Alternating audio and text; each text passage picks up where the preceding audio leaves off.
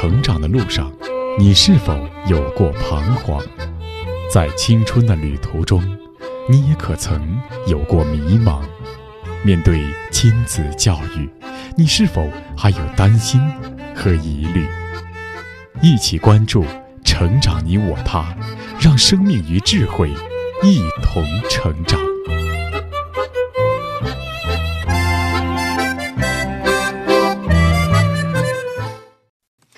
愿生命与智慧一同成长。海内外的各位听友，大家好，欢迎来到《成长你我他》，我是您的朋友钟庆。听众朋友，孩子的学习有很多方面，一方面要吸纳知识，另一方面也要表达自己，就是所谓的输入和输出。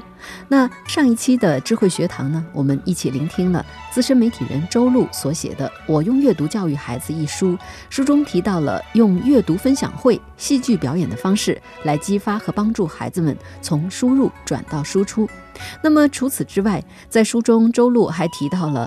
诗歌创作和诗歌朗诵，实际上，如今许多孩子年幼的时候，父母都会让孩子念一念“锄禾日当午，汗滴禾下土”或者“举头望明月，低头思故乡”。但是，创作诗歌或者进行诗朗诵，似乎离我们还是挺远的。但周璐老师认为，诗歌与我们并不遥远，并且还是激发孩子创作动力的非常好的途径。那么，具体该如何操作呢？我们就来听一听周璐老师的经验分享，继续聆听《我用阅读教育孩子》第二章第六篇《诗歌与朗诵》，激发孩子的创作好奇心。诗歌与朗诵激发孩子的创作好奇心。除了阅读分享、表演戏剧等形式，让孩子写一写诗。也是阅读输出的一种非常好的形式。也许有家长会问：写诗这么难的事，我的孩子恐怕不行吧？其实，每一个孩子都是天生的诗人，他们水晶般的心灵是诗歌最优质的土壤，他们大胆的想象是诗歌最奇异的翅膀，所以他们脑海里的诗句总是会不断涌现。家长需要有意识地去帮助孩子挖掘他们内心的灵性，鼓励他们吟诵出自己的诗篇。孩童的理性尚未开启，但语言系统对于他们是全然开放的。或许孩子才是对的，生命不应有复杂的诠释，该哭的时候就哭，该笑的时候就笑。有什么比孩子的纯真更真实呢？有什么比孩子的无知更动人呢？无论在什么时候，在哪里长大，每个孩子都应该有放心去说的童言童语，也都应该有属于自己的秘密花园。著名诗人、翻译家树才，在他的新书《给孩子的十二堂诗歌课》里，提出“童心即诗”这个说法。他认为，教孩子学习诗歌，并非要掌握一种写作上的技巧，而是要通过这种学习，引导孩子去发掘自己的个性，发现心灵的自由和灵动。如何激发孩子的诗意？诗歌创作对于孩子的意义是什么？教育学家苏霍姆林斯基在《怎样培养真正的人》中这样说。我们从小给予孩子各种情感的刺激，让他们的心灵变得丰富敏感。只有一个从小心灵丰富的人，才可能成为一个积极向他人与世界开放的、充满爱心、富予教养的人。那么，我们做家长的应该如何激发孩子的诗意？一，带孩子去感悟自然。在云州六岁的那个寒假。我们带他去东南亚的一个小岛，每个黄昏，我和他手牵手在海边和夕阳一起踏浪，云州的笑声如金子般洒遍了每一朵浪花。一个傍晚，在海天之上出现了一轮巨大的七色彩虹，缤纷的光晕染红了天际，美得让人无法呼吸。云舟出神地凝望着那轮彩虹，久久没有说话。回到房间后，他一下子说出了很多诗句，我赶紧把它们记录下来，于是便有了这首《彩虹》。云舟这样写道：“彩虹，你见过那天边的彩虹吗？它是什么味道的？我知道，我知道，彩虹像糖果，酸酸的，甜甜的，一嚼还脆脆的。彩虹是什么样子的？我知道，我知道，它像一篮子水果，粉的是桃子，黄的是香蕉，紫的是葡萄。彩虹从哪里来，又将到哪里去？我知道，我知道，它是一大团云，一不小心被人淋上了五颜六色的油漆。你看，过一会儿就要下彩色的雨了。二零一二年春。以上就是云州做的诗《彩虹》。关于带孩子去感悟自然，中国社会科学院历史研究所助理研究员、中国同盟文化研究会理事雷博先生认为，山川大地能给予儿童最直接的心灵滋养。山峰如同大地的脊梁，在永恒的静穆中高傲地指向天空，让人安住于其广袤的怀抱。又产生超越凡俗世界之上的精神向往。河流则是大地的经脉，川流奔腾，永无止息，让人在一去不复返的时光之涌中感受到自我的短暂与渺小。雷博表示：“我提倡让儿童在山川大地当中去体会何谓神圣、崇高、雄壮，去启蒙思想，去涵养心灵。”我们带着孩子，不仅是游山玩水，也要登山临水，感受山川的气象，还要吟山咏水、跋山涉水，从而知山知水、乐山乐水。对于如何激发孩子的诗意，第二点是，阅读是诗歌创作的源泉。孟蕊是微信公众号给孩子读首诗的特约小诗人。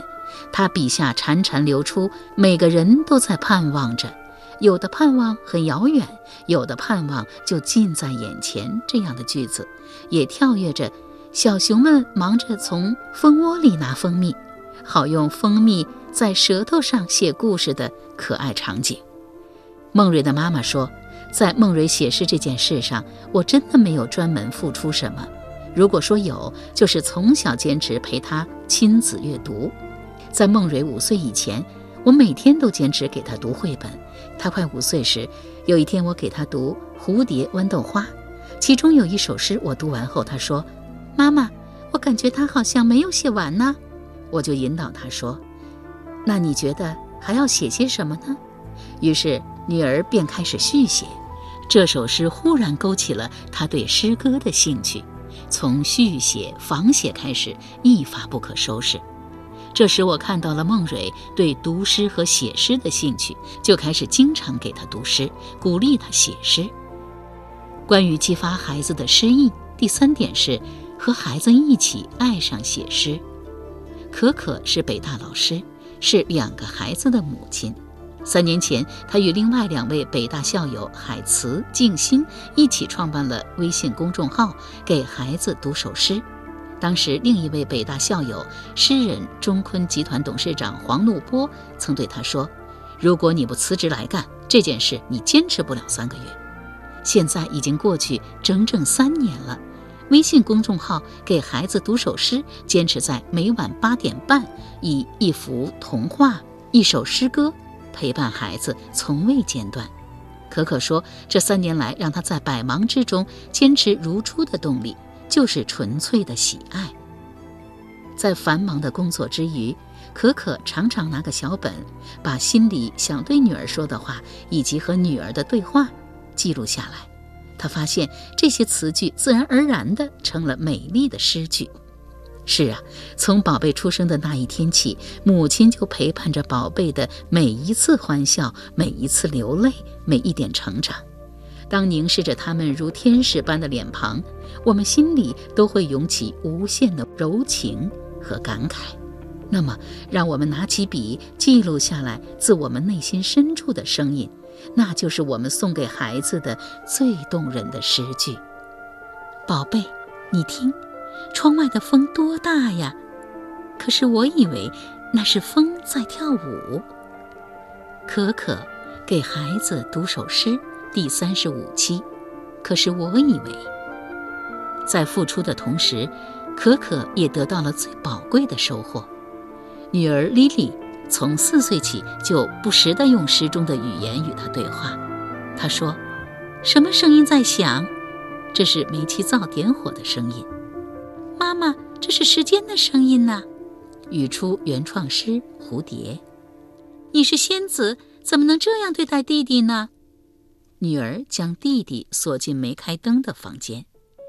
妈妈，天使也会犯错。语出原创诗。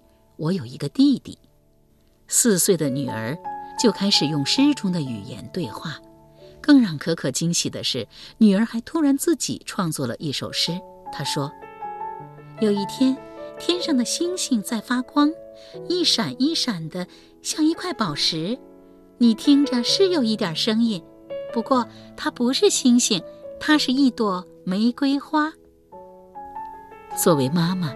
和孩子一起读诗、写诗，都是滋养亲子关系的养料，是帮助自己和孩子一起成长的最美好的事情。而母亲的诗句是对孩子最好的启蒙。记得在《红楼梦》里，香菱想学诗，入了迷，拜林黛玉为师。林黛玉教香菱作诗，第一立意要紧，若意去真了。连词句不用修饰，字是好的，这叫做不以词害意。也就是说，林黛玉提到了立意和意趣，如果有了这两者，词语是不用过多修饰，就已经是好诗了。因此，这立意与意趣都与创作者的灵性、个性有关，也就是所谓的心有灵犀。林黛玉说，作诗虽然讲究平仄工整，但最关键的。还是要有作者在灵性上的一种激发和领悟，而一般来说，孩子总是充满童真的，这种不加修饰的童真，恰恰是最宝贵的诗意。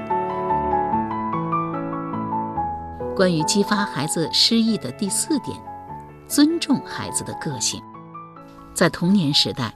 孩子往往出口成诗，那是因为他们的心灵本身就是一片没有被尘世污染的花园，种满了诗情画意。一旦有外界的刺激，一行行诗句便会像开闸的泉水倾泻而出，纯真自然，带给大人无穷的惊喜。这些诗句是他们个性的展示与流露。树才认为，每一种个性的孩子里都包含着天才。诗就是要讲究个性，在诗歌的世界里，个性是比钻石还要珍贵的事物。对童心与个性的赞美与肯定，会让孩子面对这个语言纷繁复杂的世界时有足够的信心，使他们能够忠实于自己内心的去表达。孩子写诗没有具体的方法和技巧，也没有什么道理可讲，就是要让孩子心里的感情直接的流露出来，让孩子的个性得以舒展。那么，尊重孩子的个性，无论他是内向的还是外向的，无论他是活泼的还是安静的，都不强求他努力改变自己。保护孩子的那颗富有诗意的心，不对孩子冷嘲热讽、大吼大叫。就是每一个父母要努力做到的事情。除了激发孩子的诗意的几个建议之外，为他组织一场诗歌朗诵会也是很好的方法。读读书不如重读书，同样，读读诗不如重读诗。为孩子们策划组织一场诗歌朗诵会，让他们聚在一起读一读自己写的诗，或是读一读经典佳作，是特别有意义的事情。因为少年时期是人一生中最美的年华，朗读是展现文字的生命；少年朗读，则是在最美的年华与最隽永睿智的文字相知相遇、相伴相依。策划一场诗歌朗诵会，需要做如下准备：一、确定主题；二、让孩子们根据主题自己写诗，或者找到一首自己喜欢的诗。三、为每首诗歌制作背景 PPT 和背景音乐。四、找一个合适的场地，最好能和主题的氛围相契合。二零一七年三月，中信出版集团以春为主题，组织了一场小读者们的原创诗歌朗诵会。窗外细雨霏霏，孩子们在一首首或迷离或梦幻的乐曲中，朗诵了自己写作的对于春天的咏叹和赞歌。小才女谢千惠的诗句惊艳四座：“我心是舟，我愿载着一舟梦想；我心是歌，我愿把它唱给你听。是谁引起这春的乐章？青苔悄然。”雕刻了时光，是谁引起这古老的泛唱，编奏春的狂想？他说：“我喜欢写诗，因为我喜欢在文字的柔波里遨游，享受灵感停留在笔尖的微妙。黑白文字描绘出人间四月天。我喜欢阅读，因为读书可以让我来一场说走就走的旅行，可以让人过很多次不一样的人生。”小诗人朱瑞怡的诗句和他本人一样清灵秀美。假如我是一朵雪花，在空中飘舞，是那样潇洒，是那样自如。不去炽热的盛夏，不去冰冷的泥沼，不去荒漠的寂寥，不去都市的喧嚣，凭借我轻轻的身躯，来到了他的衣摆，感受到了温暖。消融，消融，融入了早春的泥土。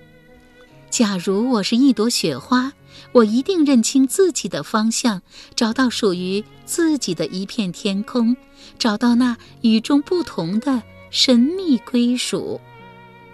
谈到为何要写早春的雪花时，朱瑞怡说：“在世界万物中，我最喜欢雪花，我喜欢它的轻盈自然、洁白高雅。”更喜欢它的自由，我常梦想着能像雪花一样自由，去任何想去的地方，做任何想做的事。他这样描绘自己写诗的感受：有时候灵感来了，让人不由自主地拿起笔，把内心涌动的情感记录下来；有时候脑洞大开，就想自己用自己独特的语言把它表达出来。写诗让我很轻松，让我不愉悦的心情变得轻松明朗。我很享受这个过程。而在另一场以家为主题的诗歌朗诵会上，小诗人李新辰深情的朗诵让众人感动。家是幸福的，在家的孩子啊，享受着父母的关爱，生活弥漫着芬芳。家是依靠，是提供补给的港湾，只要有家，随时可以起航。家是信念，理想从家中萌芽。爱和支持给梦想滋养，为更好的自己而成长。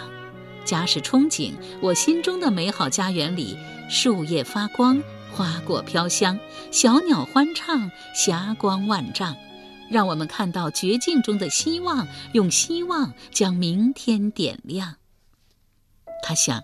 如果那些身处绝境中的人能够感受到家的温暖和爱，就能够帮助他们摆脱困境，勇敢面对人生。所以他想用诗来鼓励大家，给大家以勇气。在诗歌朗诵会上，孩子们展示出的才华和思想，让在场的每一位成年人惊叹不已。家长有必要给孩子搭建一个小小的舞台，让他们自由地书写自己的年少时光，以诗会友，结伴吟诵属于自己的美好年华。这也是让他们的想象力、创造力得以发挥的美好天地。总结而言，写诗是孩子们阅读输出的非常有效的方式，因为可以以诗育人。孔子说：“不学诗，无以言。”中国是一个重诗教的国家，诗教传统延续至今。近年来，北京很多中小学兴起以诗育人风气，在校园里开展丰富多彩的诗教活动。例如，人大附中开设的古典诗词写作课深受学生欢迎。另外，该校还开设各种类型的诗歌类学生社团，例如怀雪诗社、鹤鸣朗诵社、木瓜读书社等。老师们倡导亲子读诗，一家人共同讨论诗词。人大附中校长翟晓宁接受媒体采访时曾表示：“让我们人生的每个阶段都与诗相伴。一个有诗词修养的人，也会有文化底蕴和文化良知。诗使人温和、柔软、敦厚、优雅。北京史家小学教师张聪认为，与一些教育者片面地强调学生的古诗词积累数量不同，我们更注重孩子与诗歌相遇的经历，更强调对孩子诗心的培养。诗才说，如果孩子们掌握了诗歌这种与心灵休憩相关的语言，便不会再轻易地被外界僵化、机械、空洞的语言挟持。诗将带领孩子们去向更开阔、丰富的生命之域。在漫长的人生中，保有一颗柔软细腻的心灵。愿诗歌是孩子们心中那束不灭的光，指引孩子们去发现美、追寻美。可可这样祝福：或许很多年后，当孩子们身处某一座小岛，在某一个街头。当天边又出现了一轮美丽的彩虹，童年的记忆便会随着那些诗句涌上心头。这便是诗歌在他们的人生中留下的最动人的、永不磨灭的痕迹。相信很多人都听过那首诗：“面朝大海，春暖花开。”诗和远方成了与现实相对的理想的代名词。我们说诗意。似乎远在天边，但依然可以近在眼前。我们可以在现实生活中找到它。好了，各位听友，以上我们聆听了资深媒体人周璐老师所写的《我用阅读教育孩子》一书第二章的第六篇《诗歌与朗诵》，激发孩子的创作好奇心。今天的节目到这就该告一段落了。编辑钟庆，感谢您的收听，下期节目再会吧。